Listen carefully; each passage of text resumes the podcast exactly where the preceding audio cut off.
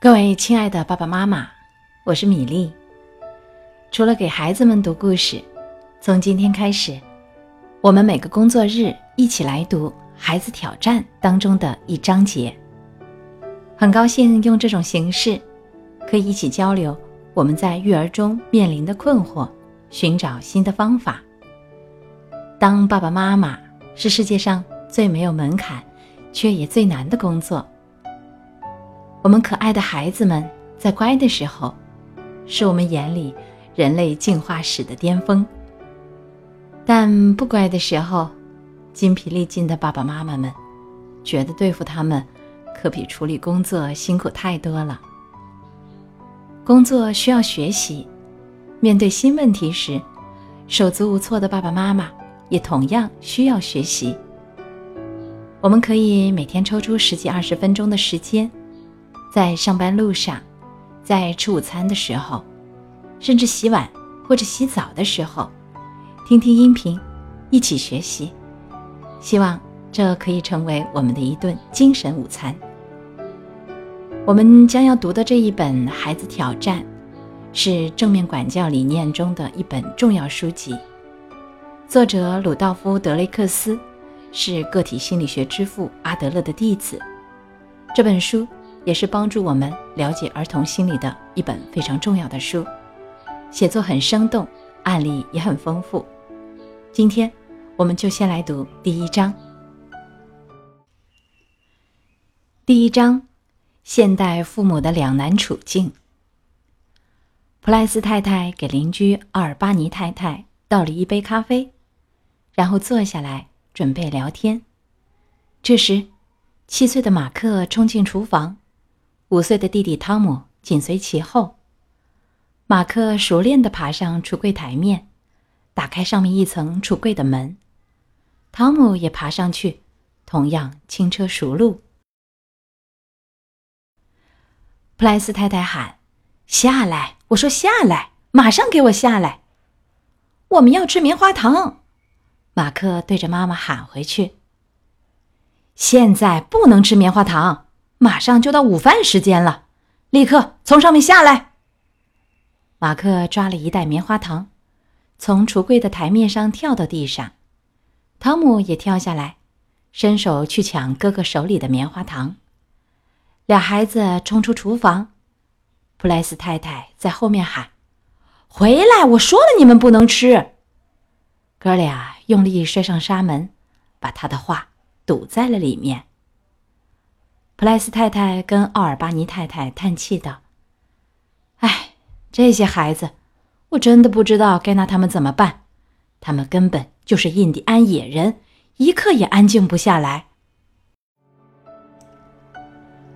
我们经常不知道该拿孩子怎么办。孩子们不分时间地点，常常做出让大人头疼甚至讨厌的事儿来，比如去游乐园。”本来是大家都开心的事情，但事实上，大部分时候，家人们很难玩得愉快。我们经常见到这样的场景：疲倦又亢奋的孩子们叫喊着“还要再来”，烦躁的家长生气地说“不能再玩了”，可是很快又因孩子的尖叫哭闹而妥协。爸爸们烦恼又无奈地掏出钱包，花掉他们原本没打算花的钱。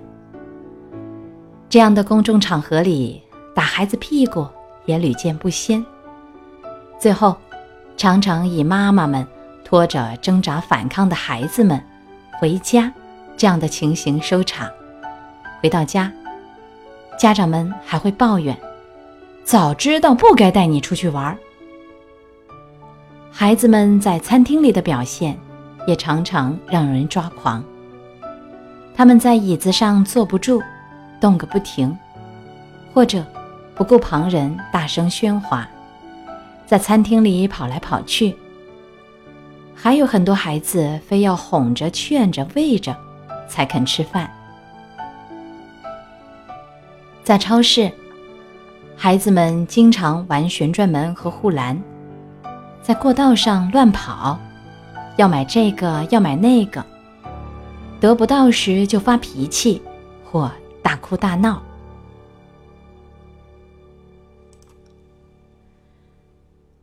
在类似的公共场合，我们经常看到行为不端的孩子在生气、发脾气、尖叫，而一旁的家长疲惫不已、束手无策，气氛暴躁，难以应付。而在家里，很多孩子表现得不配合，不愿意承担做家务的责任。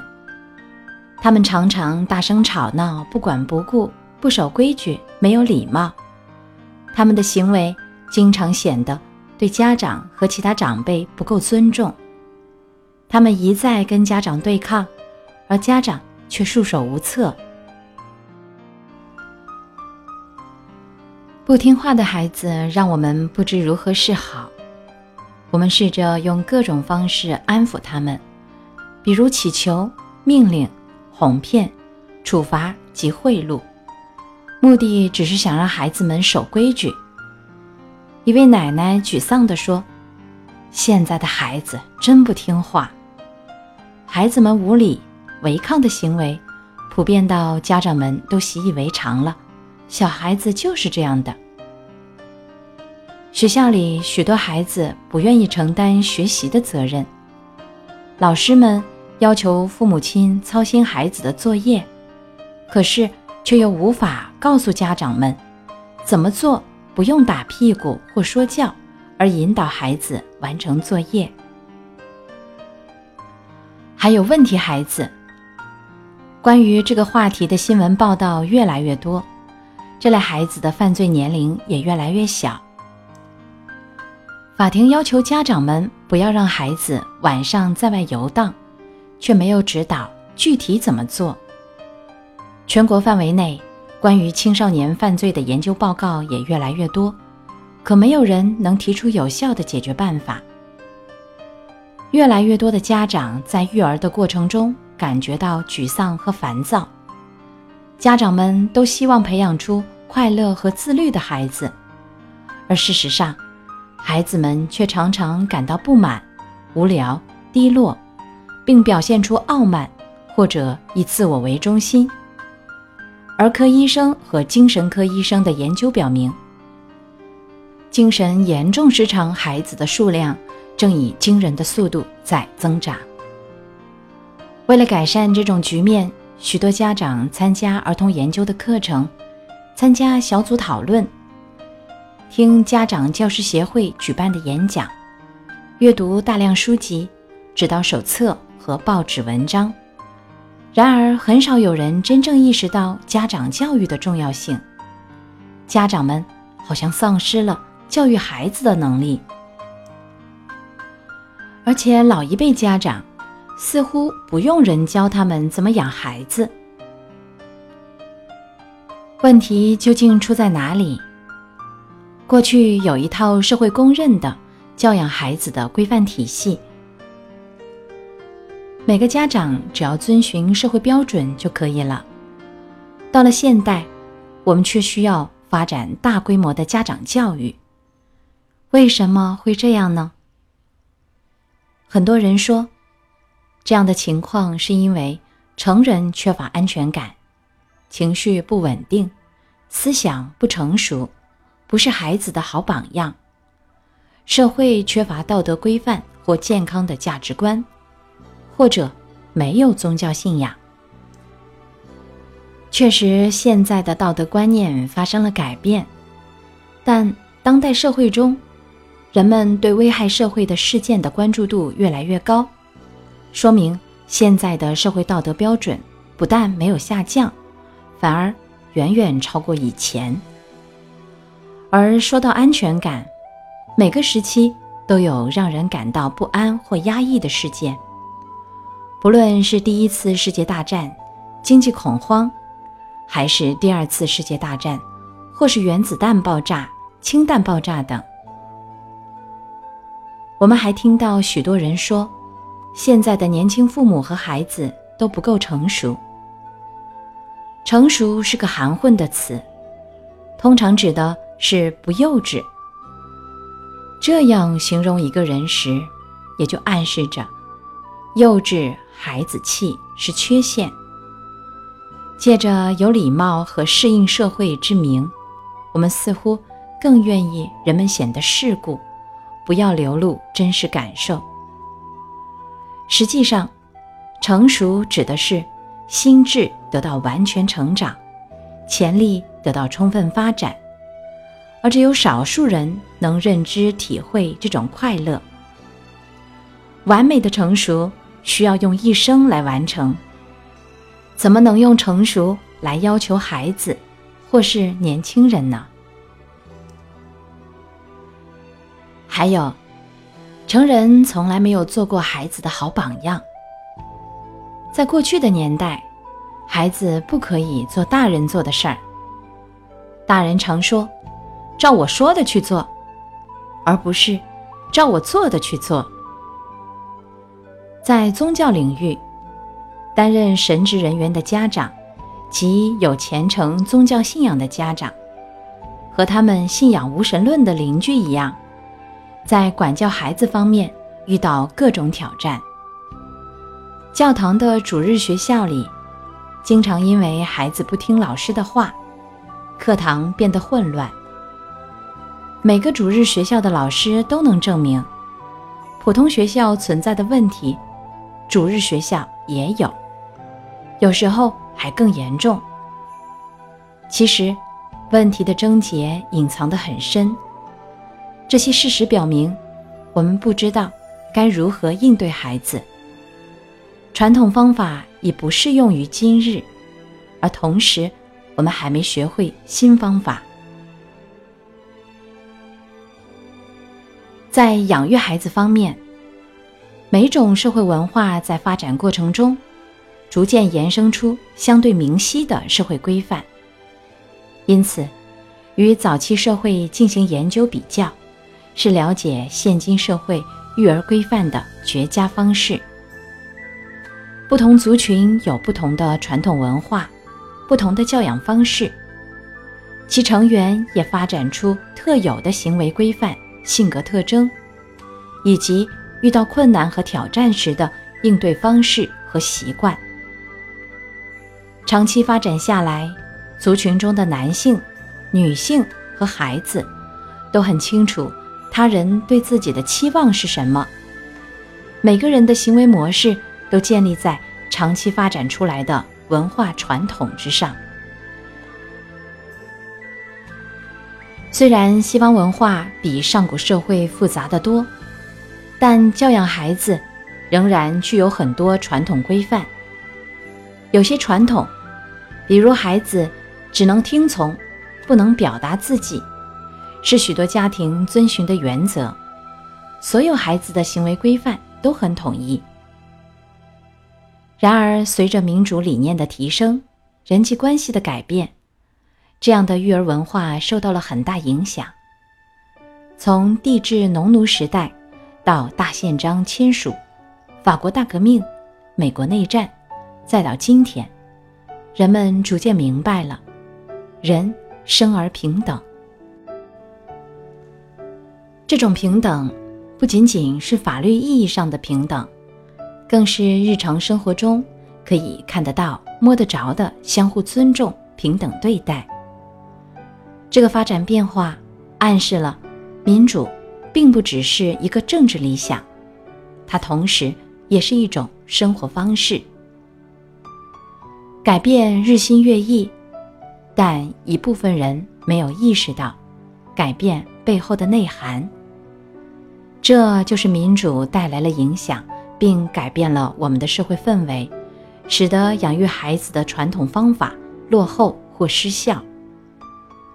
我们已经脱离了独裁专制的社会，在人人具有平等意识的社会里，我们不能控制和命令别人。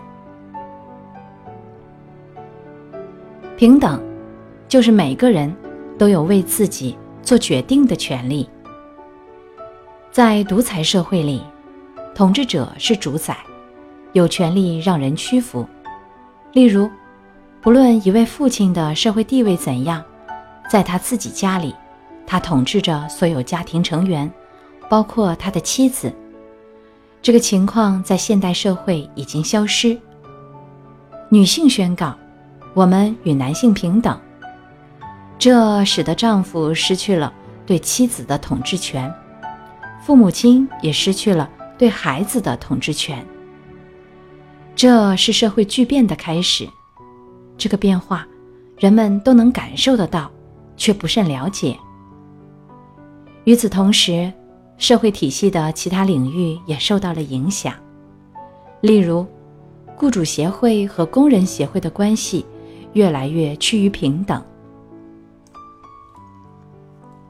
民主理念扩大最为显著的领域，是废除对黑人的种族差别待遇，这成为当时极为迫切的社会问题。这个重大的社会结构变化，比女性平等和子女争取平等的变化更容易迅速被察觉。成人通常对孩子与自己平等的观念感到很深的不安，于是。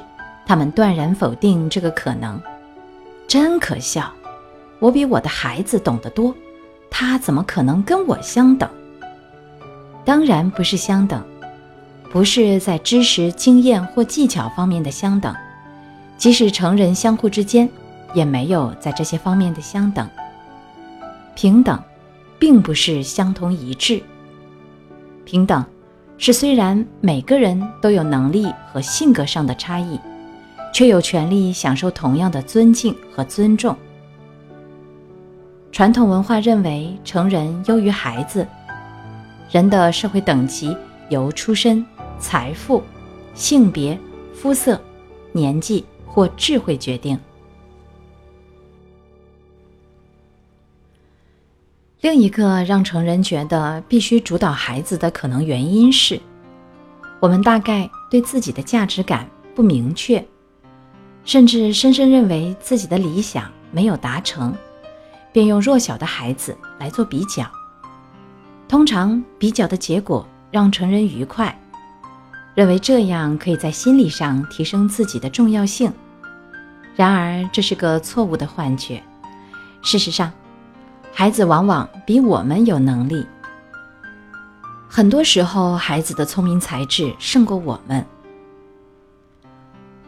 我们对平等的意识和理解还不深刻，但民主的理念已经在我们的文化中逐渐蔓延开来。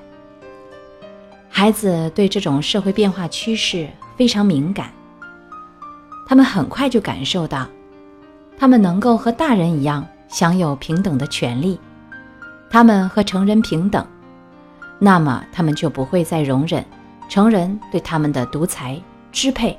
让他们屈服的做法。与此同时，家长也能感受到，孩子想要平等的关系，和不再顺从家长的命令。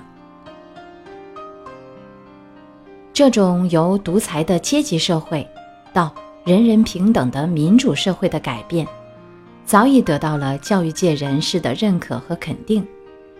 教育学家们也由衷的希望。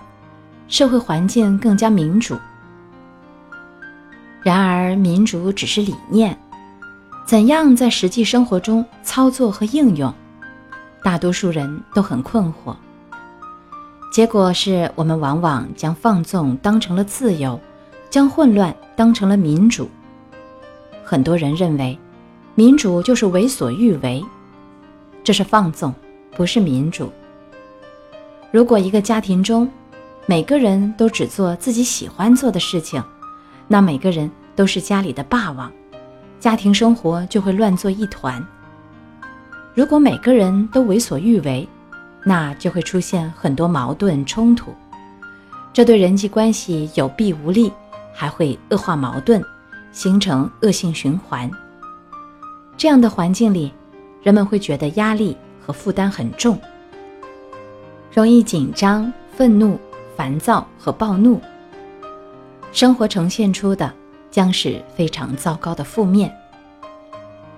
虽然民主中包含自由，但这样的环境里，多数人根本无法享受自由，也没有享受自由的可能。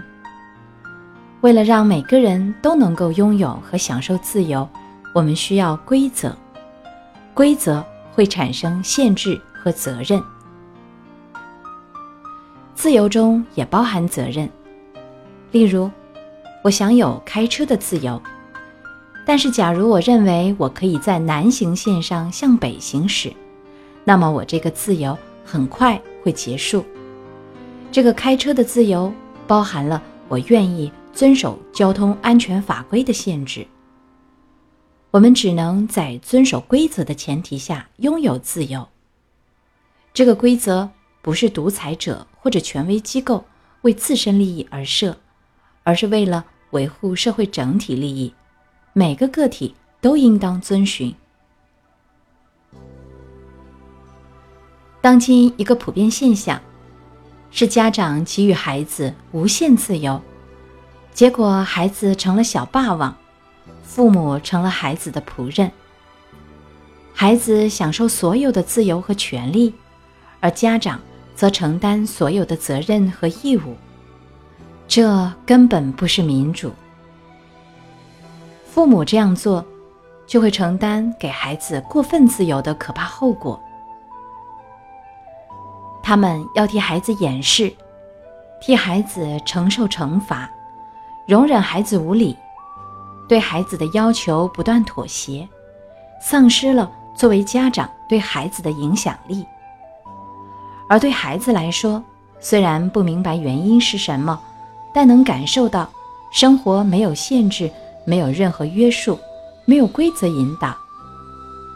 他们更加为所欲为，不去了解、学习、适应集体和社会生活的限制和规则。这样的状态，会妨碍孩子对集体生活和伙伴发展出应有的兴趣，让孩子觉得混乱和不适，问题和挑战增多。清晰和明确的界限能给人安全感，让人清楚自己在社会结构中的位置和职责。否则，孩子将感到无所适从。